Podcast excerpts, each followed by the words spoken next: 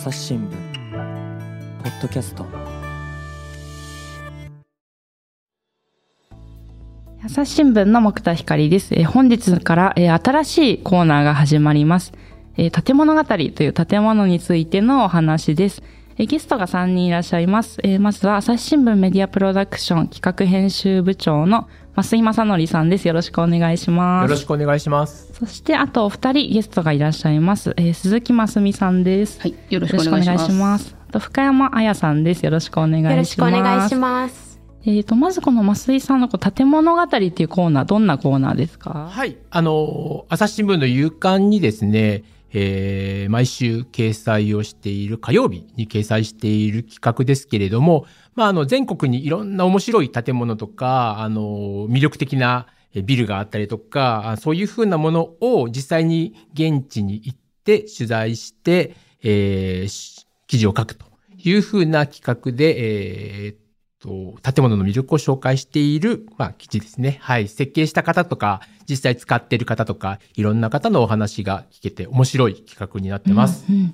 で、あの、こちらのコーナー、えっ、と、今回の記事は、えっ、と、リンクを概要欄の方にも貼っておきますので、ぜひそちらのこう写真も見ながらお話を聞いていただくと楽しめるかなと思います。よろしくお願いします。よろしくお願いします。そしたら早速ですね、えっ、と、まずは未来コンビニっていうのをあの取材された鈴木さんにお話をお伺いしようと思います。えっ、と、こちら未来コンビニっていうものはどんな、こう、見た目の建物なんですか？はい。えっと、全面がガラス張りになっていて、はいで、中の、えー柱が非常に特徴的で、うん黄色いあの鉄柱で Y 字型になっている鉄柱がこうんうザーッと並んでいるんですね。で、まあ、あの、柚子畑みたいなものをこうイメージした建物になってるんですけれども、で、その、あの、柱の上にこう屋根が、一枚屋根が乗っかっているっていうような感じになります。いや、こちら私も、あの、足を実際運んだことはないんですけど、今回ウェブ上でちょっとこう、旅行気分を味わったんですけど、はい。未来コンビニっていう、このロゴもうんうん。かっこいいそうなんですよね。ですし、このはい黄色がとても映えていて、うんうん山あいにあるにしては、なんていうかはい。未来的、まあこの名前の通りですけど、すごいかっこいいデザインですよねなってま。すよね。もともとはこのデザインではなくてあのもっと違うその山あいの中に馴染むような木造の建築で縁側があって子供たちがここでキャッキャ騒ぐようなそういうところをっていうのをはじめ設計者の、えー担当の、えー佐藤渉さんという方なんですけれども、この方が考えたみたいなんですけれど、うんあのーで、えーこの紀藤、えーデザインホールディングスっていう会社がこの建物を建ててっていうのを、えーオーダーしたんですけれども、はいそのオーダーした方が、いや、そうじゃないんだよと。その木造とかそういう縁側とか、うんうんこの祈祷に山ほどあるようなそういうありきたりなものじゃなくてもっと全然違うここにはないものを作ってほしいんだよっていうのを、でこの人の提案を一周してしまったんですね。そうでもともとの提案の、えーデザインの案も見せていただいたんですけどあすごいかっちょいいんですね。あ、そうなんですね。めっちゃくちゃかっちょいいデザデザインだったのに、にそれを、いや、こんなんじゃないっていうのを言って、で、もうこの佐藤さん、あの、デザインを担当された佐藤さんは、も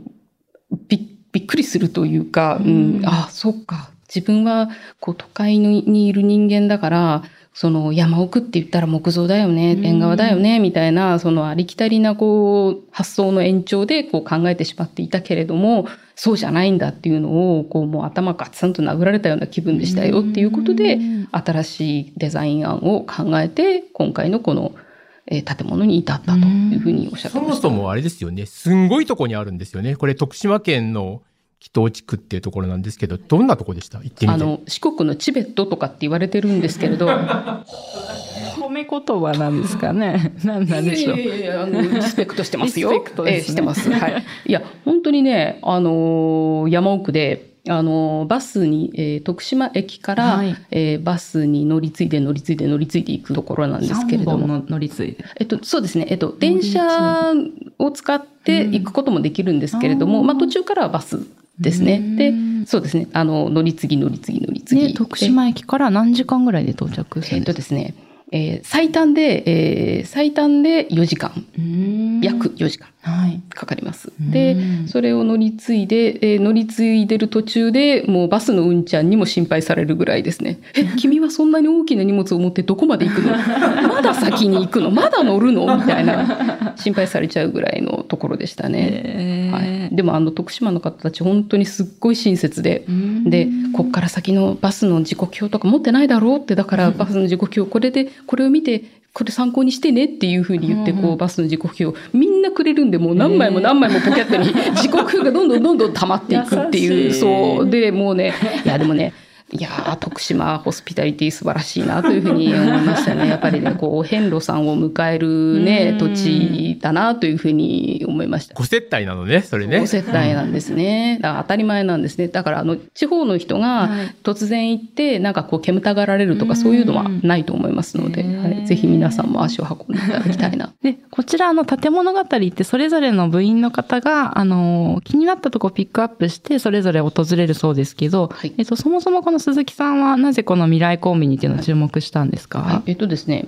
本当は別の建物のところをこう調べていて、はい。でこれ空間デザイン賞を受賞している建物なんですけれども、うんこの前に担当した、えー、桑水公衆浴場っていう熊本にある建物なんですけれども、うんそちらもあの空間デザイン賞を取っていてでそこの取材が終わった時にあ他の空間デザイン賞ってどんな建物が取ってるんだろうなっていうのをこう調べた時にこちらが出てきて、で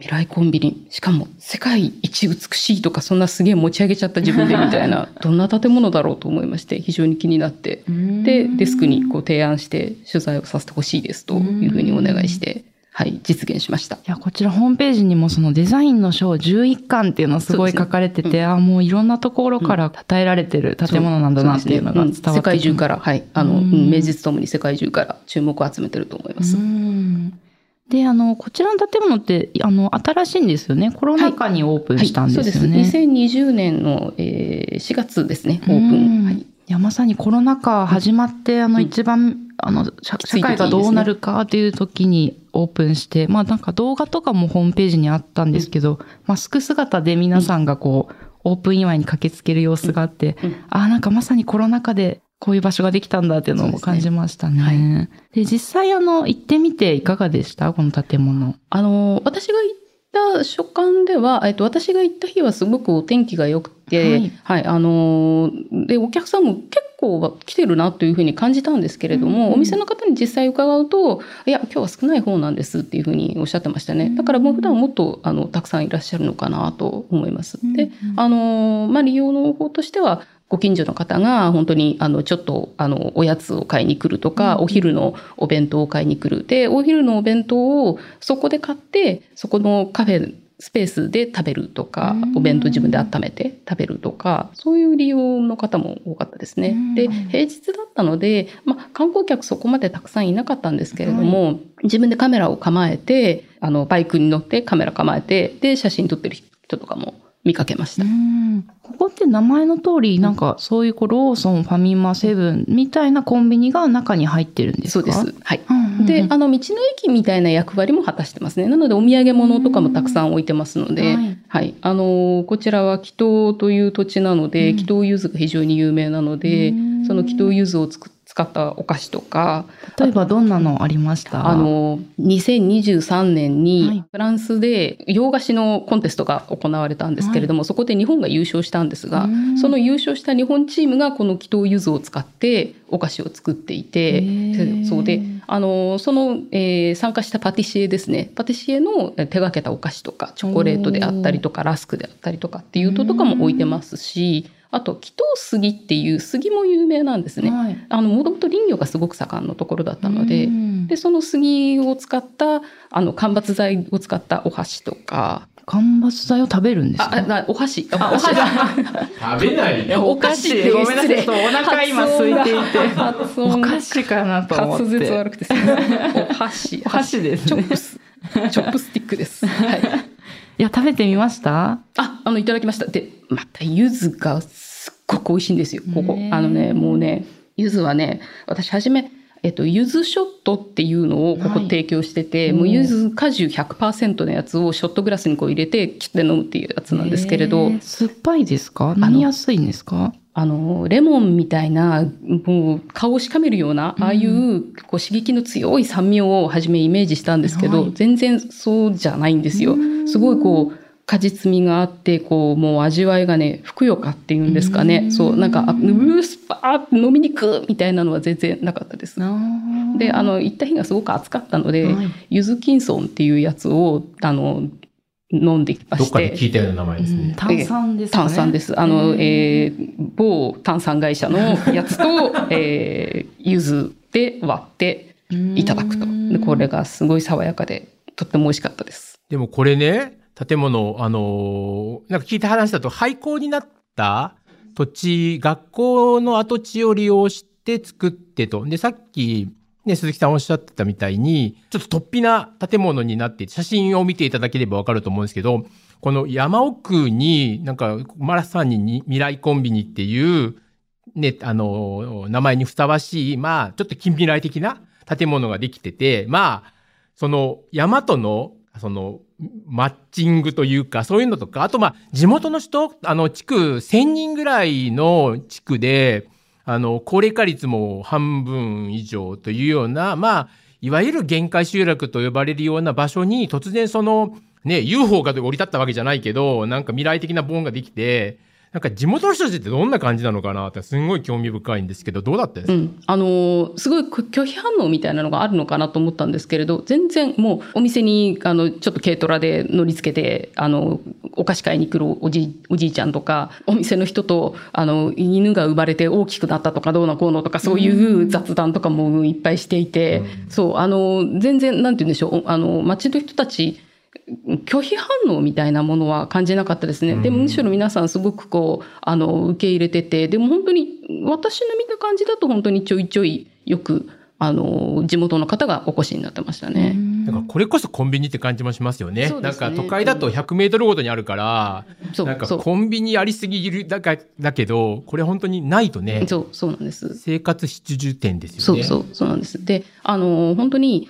突然こう近未来的な建物がその廃校のあの場所に立ってはいるんですけれども、その廃校の場所のところも、もともとの小学校の面影みたいなものを全部消してしまわないで、その小学校の時に残していったあったモルタルの壁とかそのまま残してるんですね。で、そのその奥に山がこうあって、で、その未来コンビニっていう名前も子供たちは、えー未来から授かった未来人というあの、まあ、手塚治虫のこれ言葉なんですけれども、その言葉にこう感化されて、えーインスピレーションを受けてあのこの未来コンビニというものを作って、でここから未来にどんどんつないでいこうと。未来と今いる未来の子どもたち未来人の子どもたちがさらに未来の子どもたちにこうどんどんつないでいけるようにしようと。であの小学校の壁も過去から受け継いできたものをこのまま壊さずに残してでさらにその奥にある山とかあと雑木林とかこういうのも切って整備しちゃわないで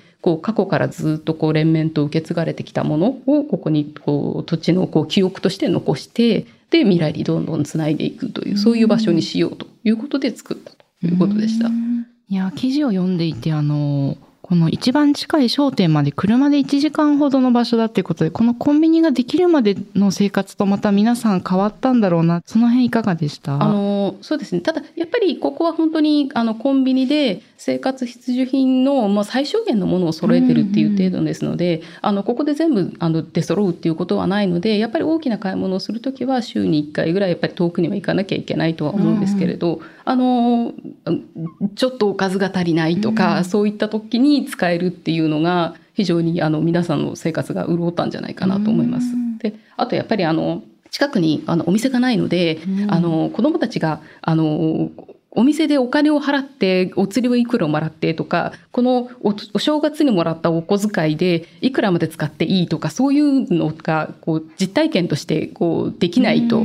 する場がないと。でた例えばあと街に降りていった時にペイペイとかを使う使い方がわからないとか。電子マネーとかススマホで払うとかそういうのができませんっていうことなのでそういうのの教育の場にもしていきたいなというふうに言ってましたね。で、実際にそういう運用、あの、活用もされてるみたいですね。ね。じゃあお子さんとかも割と見見かけました？あの、平日だったので、ちょっと残念ながら私は、あの、うん見かけなかったんですけれども、うんうんであのこちらあのお昼の写真が使われてるんですけどまたはい日没になると様子が変わるんですよね。そうですね。あの、ここやっぱり、あの、設計者の方もおっしゃってたんですけれど、あの、一番やっぱりおすすめなのは夜ですとうん。で、あの、常夜灯のように、もう、あの、看板と、ここ、コンビニの看板の真下のぐらいのところに、大きいデジタル時計の、あの、電光掲示板みたいなものが置いてあるんですけれども、はいうんうんこれがこう光ってやっぱりすごくこう美しいんですね。うんで、目の前は国道なんですね。で、国道で若干こう、あの、弓なりのこうカーブを描くような感じになっているので、はい徳島方向から来ても、高知方向から来ても、どっちから来てもこう、いきなりこう、夜、ふわっとこの建物が浮かび上がるみたいな感じに見えるらしくて、非常に幻想的で美しいというふうに言ってましたので、そう、今度行くときはぜひ夜も見たいなというふうに思いましたう。ん確かにあの観光で行った時もなんていうかちょっとこうほっとする安心材料かもしれないですね。すねあの和歌山にいた頃にもう山道をずっと走ってると、うわ、どこに人がいるんだろうっていう感じでこう心細くなってきますけど。自販機すらないですからね。そうそう。ちょっと明かりがあると、また時間もそして建物から見えるとうん、なんか便利ですね。そう、そうですね。そう、だからこの時間、あの、電光掲示板で大きく時間を表すっていうのは、はいやっぱり時をこう刻んで、こう、どんどん、あの、未来につながっていくよっていうのも、やっぱり表したかったということで、なので、あの、時計の明かりも絶対消したくなかったということで、常夜灯のようにずっとこう、つけ続けてるというふうにおっしゃってました。いや、で、こちらの日帰りで帰ってきたんですか？それとも一泊とかして？一応一泊して、うんえっ、と、一番最寄りのところの、えっ、と、繁華街のところで宿を取って、はいで、そこからまた、あの、バスに、そこからはバスを乗り継いで乗り継いでの2回で、あの、行ってきました。で、朝11時からのお約束に間に合うように、朝7時にホテルを出て、うんそう。で、バスに乗り継いで乗り継いで11時の、あの、待ち合わせに間に合うように行きました。うんじゃあもうすっかりこう取材終わったら、その夜はちょっと楽しめたりしました？地元の雰囲気とか。あの、えっ、とですね、当日、えっ、と、取材終わった、その日はもう帰ることで精一杯で、で、だったんですけれども、うんうん。その前日、全泊をした、はい、はい。したんですけれども、全泊の時は、その、泊まったホテルがウェルカムドリンクを出してくれたんですけど、はい。そのウェルカムドリンクがアルコールも OK で、で、つい、えー、すだち中をちょっと、あの、飲みすぎました。で、その飲みすぎて、こう、ほろ酔いのところに、えー、増井さんから連絡が来て、絡がそう。で、で、ポッドキャスト出ないっていうふうに言われて、そこでオファーがあったそこでオファーがあって、うわーっと 一気に酔いが冷めるようなオファーでした。はい。飲み直しちゃいましたけど。でも、あの、すだち中も美味しかったでうす。ん帰りはあの無事に帰れたんでしょうか なんかちょっとトラブルがあったと。いや、いや、トラブルって。いや、帰ってはきました。帰っては参りましたが、えーえー最後の最後、そうですね、あの、乗り継ぎは本当に多いので、はいあの、バスに乗って、次に電車に乗って、うんまたさらに空港まで行くバスに乗って、ちゃんと間に合うようにって言って、こう、逆算しながらやったんですけれど、はいで、空港に着いて、はあやれやれ空港に着いたぞと思って、じゃああとちょっと空港でお土産を買って、さあ帰ろうと思って、空港でチェックインをしようとしたら、通過できなくてですね。えで、なんで通過できないのと思って。で、よくよく見ると、えー羽田から徳島に行くという航空券を買っていて、あっちゃー。と思いまして、で、慌てて、えーキャンセルをし、えー買い直し、えーなんとか、あよかったですね、買い直す。ああ、終わったって思いましたけど、ああ、もう一泊徳島かってちょっと思いましたけど、はい、あの、その日のうちに帰ってこれました。う。んいや、なかなかここ、今お聞きしてると、ちょっとね、行くには遠い場所かもしれないですけど、はい。こうわざわざ旅する、なんか価値がある建物だろうなっていうのがすごい伝わりました。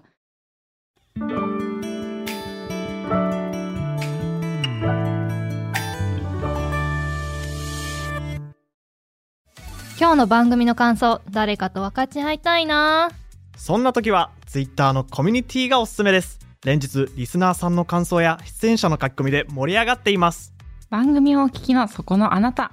ちょっと作業を止めてスマホを手に取ってみてください。番組をスクロールやタップすると説明文が現れます。そこのリンクをクリックすればお気軽にご参加いただけます。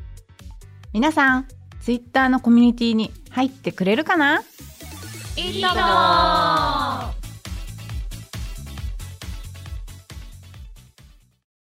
はい。で、えもう一軒目の建物が、えロキグローバルイノベーションセンターというところで、えこちらは深山彩さんが取材されましたね。えっ、と、こちらどんな建物ですか？はい。まあ、これが、なんかね、私、言葉で伝えようとするのが一番難しいなって写真見ながら思ったんで、ちょっと頑張って、はいあの、表現してみていただけないでしょうか？とこちらがですね、はい。えっと、自動車向けの主にフィルター製品を扱っている会社の研究開発施設になるんですけれども、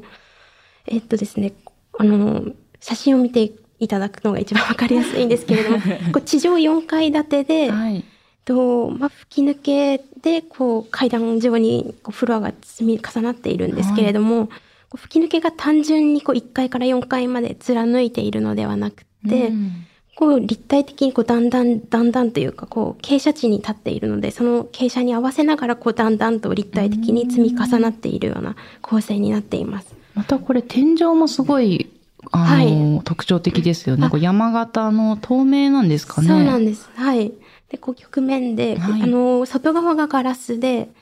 あと内側がこのロキさんの自社製品のあのフィルターを使っていまして、で、この格子状にそれがあのなっているんですけれども、その格子も木でできているというものになっています。うん。こちら場所はどこにあるんですか？はい、えっと、静岡県の、えっと、浜松市なんですけれども、はい。掛川からローカル線で1時間弱ですね、あの、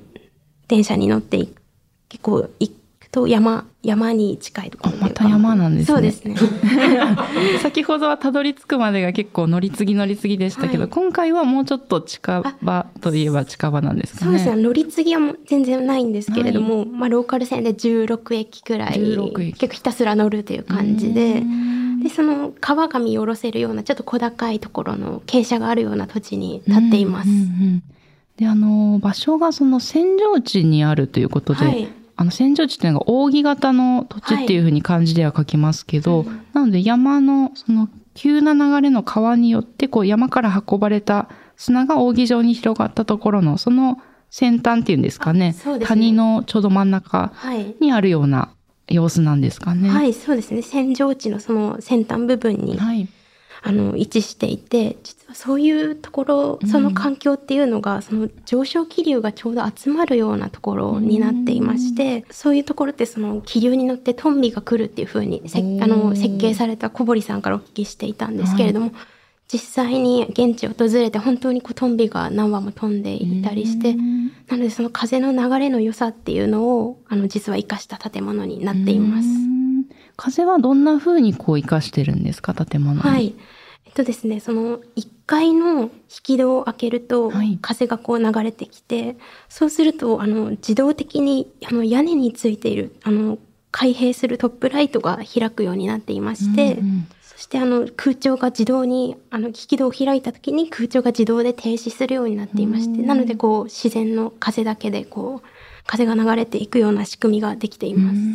で先ほどあの天井の話もありましたけど、あの光もだいぶ入ってきそうですよね。はい、そうなんです。そのガラスと内側にフィルターのついた屋根なんですけれども、あのフィルターがついていることであの光を柔らかくしながら、でもこう屋根がすべてそういう素材でできているので、こう柔らかい光をずっと一日中感じてもらえるような、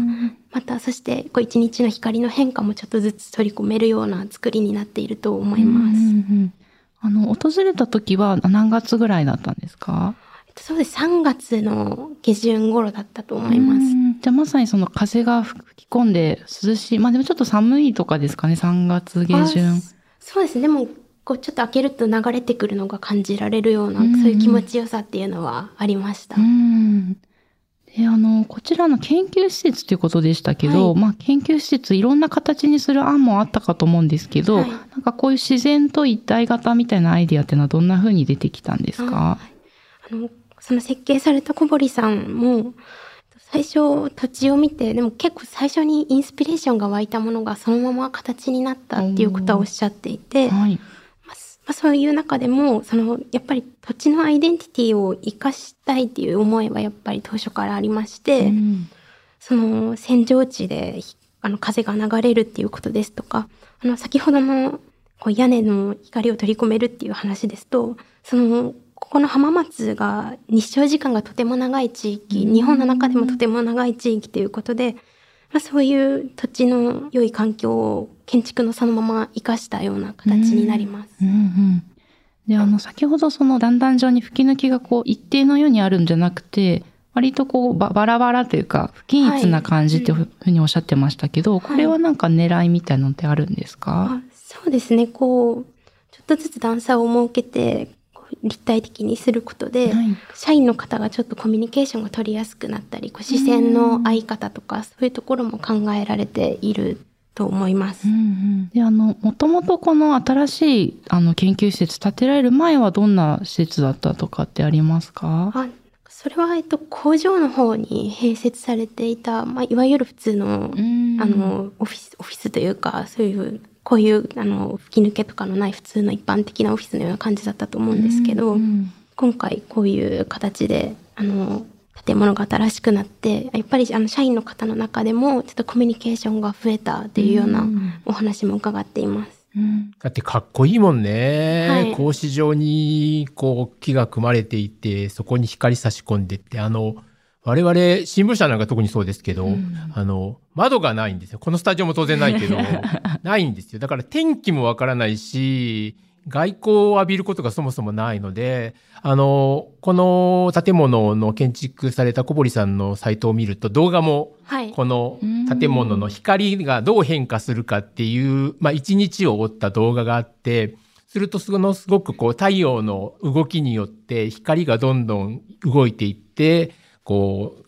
会社の中が柔らかい光で包まれたりとか、ちょっと暗くなったりとかっていう、そういう、まあちょっと当然ね、高校と照らされてるわけじゃないから、不便もあるかもしれないけども、それも含めてなんかこう、時間の経過とか、人間の体の営みとか、そういうものに沿ってて、いやー、ここで働けるっていうだけで、なんか、ここに勤めたいって人もいっぱいいるだろうな、というふうに思いましたね。そううん。こう初め見た時あのかっこいいなっていうのを思った後にさらにこれが研究開発施設っていうのでそこで驚いて私も取り上げたいなって思ったところがありまして。小堀さん、あの、見学、アメリカにも見学に行かれたそうですね。そうですね。あのこの世種のロキの方とアメリカのあのソーク研究所っていうあの名名建築の一つだと思うんですけれどもルイス・カーンという建築家のその、まあ、同じく研究所を見学されていや、どこれもはい私も直接は行ってないんですけど、はい画像で見たらなんていうか本当に SF 映画とかに出てきそうな、なんか近未来の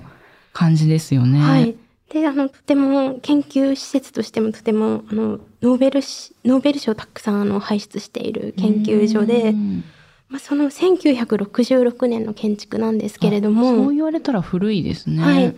そそういうあの古い建築にもかかわらず、あの設備の更新のしやすさですとかう、ん。機械とこう人の居場所を分けた設計になっていたりして、うん。あのそういうところも参考にされたとおっしゃっていて、うん。そこでこうロキさんと小堀さんでこう建物に対する考え方を共有されたっていうのはおっしゃっていました。実際あの、そこで働かれてる方のこう様子とか、もし見られてたらどんな感じでしたか？あこの私が行った日がちょっとお休みの日に、はい、撮影に入らせてもらったので。でね、取材ってそういうこと多いですよね。はい、なので様子はちょっと見られなかったんですけれども、うんうん。思っていた以上にそれを上回るぐらいこうあの立体的なこうワクワクする感じと、うん。あと巨大な空間だけれども屋根から屋根から入る光がすごく気持ちよくって、うんあの居心地の良さっていうのをとても感じました。うんうんどこに座ってもいいんですよね、多分。あそうですねある程度あのフレ柔軟にあのフリーアドレスになっていて、はい、あのお気に入りの場所を見つけて働かれているっていうようなことも言ってました。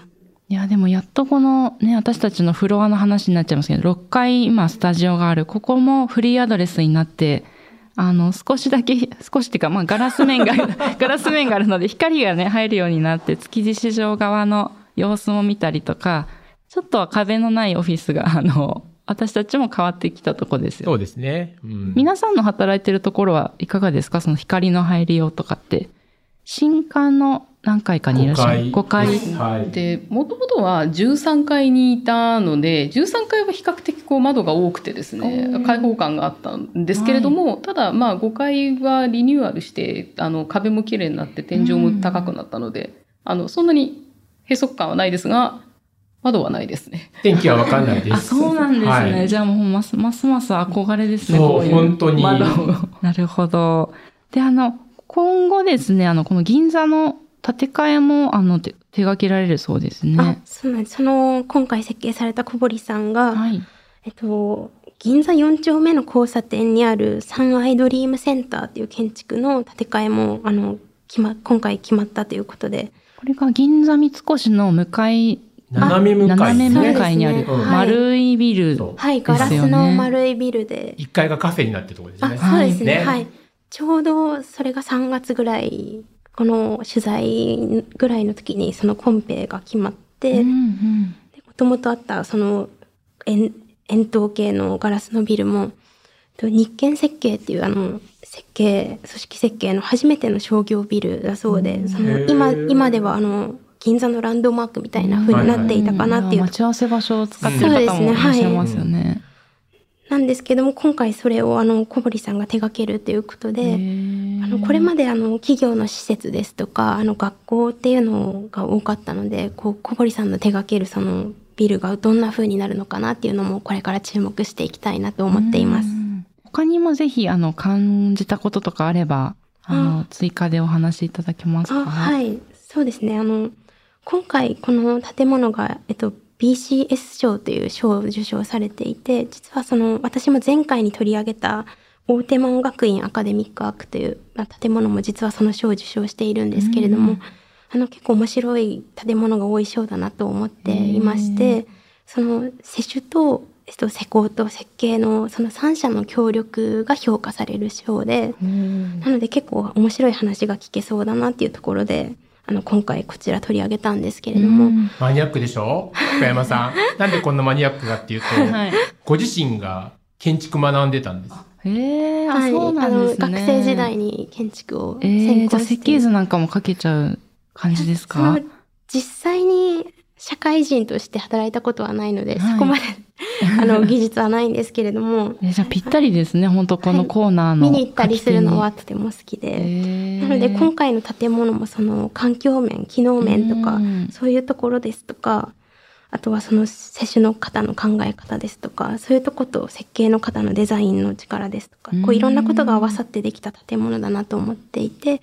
そういうところにとても惹かれました。うんいや、でも今回のこのロキに関しては、なんていうか外見だけ見てたらわからない、はいその風の通りとか環境面での一体型っていうのがすごい魅力なんだなっていうところが、はい。まあこれは外から見てるだけじゃわからないので、はい。まさにこう記事を読んで、あ、そうなんだっていうのがわかる建物ですよね。はいまさにおっしゃる通りで、この小堀さんもこれはあの中の建築だっていうふうにあのおっしゃっていたので、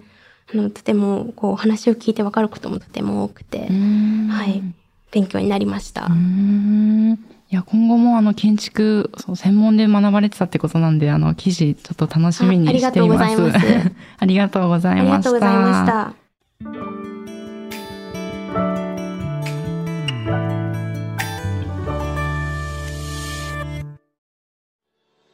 じゃあ最後告知を。ありがとうございます。あのー冒頭でもちょっとご紹介した通り、建物語というのは、えっと、朝日新聞の夕刊、火曜日の夕刊に、えー毎週掲載をさせていただいておりますけれども、その他に、朝日マリオンコムという、あの、サイトでもお読みいただけます。あの、朝日マリオンコムというのは、えー様々な、えーコラム、あの、建物語をはじめとして、あの、朝日新聞メディアプロダクションの部員が、えー取材出稿している記事がたくさん載っている、えっ、と、サイトで、と同時に、あの、様々なプレゼントを、あの、ご紹介し、まあ、プレゼントしているサイトでもあります。本当にたくさんのプレゼント、食品とかグッズとかう、んイベントとか本とか取り揃えて、あの、お待ちをしておりますので、ぜひ一度、朝日マリオンコムの方に、あの、来ていただいて、で、コラムも読んでいただいて、プレゼントにも応募していただければというふうに思っておりますので、よろしくお願いをいたします。あの、今日取り上げた建物語の他に、えっと、私の描くグッドムービーっていう、ですあの、映画を著名人の方に、こう、印象的な場面をイラストにしてもらうっていう、あれも、えっ、と、手掛けてたんですね。そう、そういうのも面白いのがあったりするので、ぜひぜひ見てください。しかもこちらは一問一答形式で長く読めたりするんですよ、ね、あのー、紙面ではご紹介できなかったような内容、まあ、あの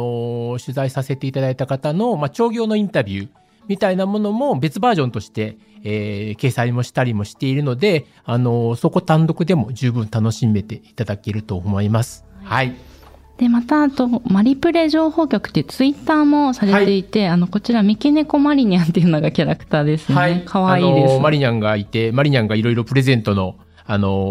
ー、ご紹介を毎日毎日していて、あのー、間もなくこれ応募締め切りですよ、みたいなことも含めて告知をさせていただいているので、あのー、マリプレ情報局の方もツイッター、あの、フォローしていただけると、あの、プレゼントの応募逃しがないと思いますんで、ぜひぜひよろしくお願いいたします。こちらちょっと気になったのが、マリニャンのあの、プロフィールに最近アイドル沼にハマって。そこ突っ込みますか？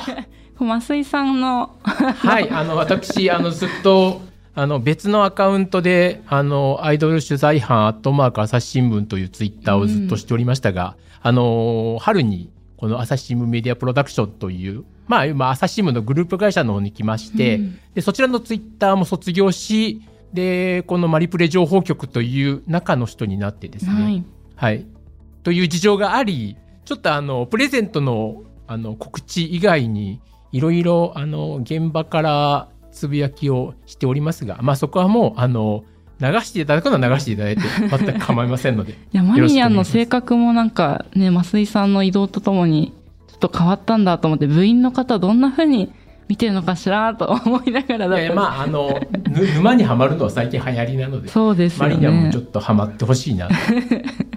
ぜひあのこちらのツイッターの方もチェックしていただけたら嬉しいです。よろしくです。はいお三方ともありがとうございました。ありがとうございましたリスナーの皆様、番組を最後まで聞いてくださりありがとうございました。今後も朝日新聞ポッドキャスト番組を続けるためお力添えいただけると幸いです。ご使用のアプリから番組のフォロー、レビューをお願いします。また番組をスクロールやタップすると説明文が出てきます。こちらのリンク、お便りフォームからご意見やご質問もお待ちしています。朝日新聞ポッドキャスト、朝日新聞の木田光がお届けしました。それではまたお会いしましょう。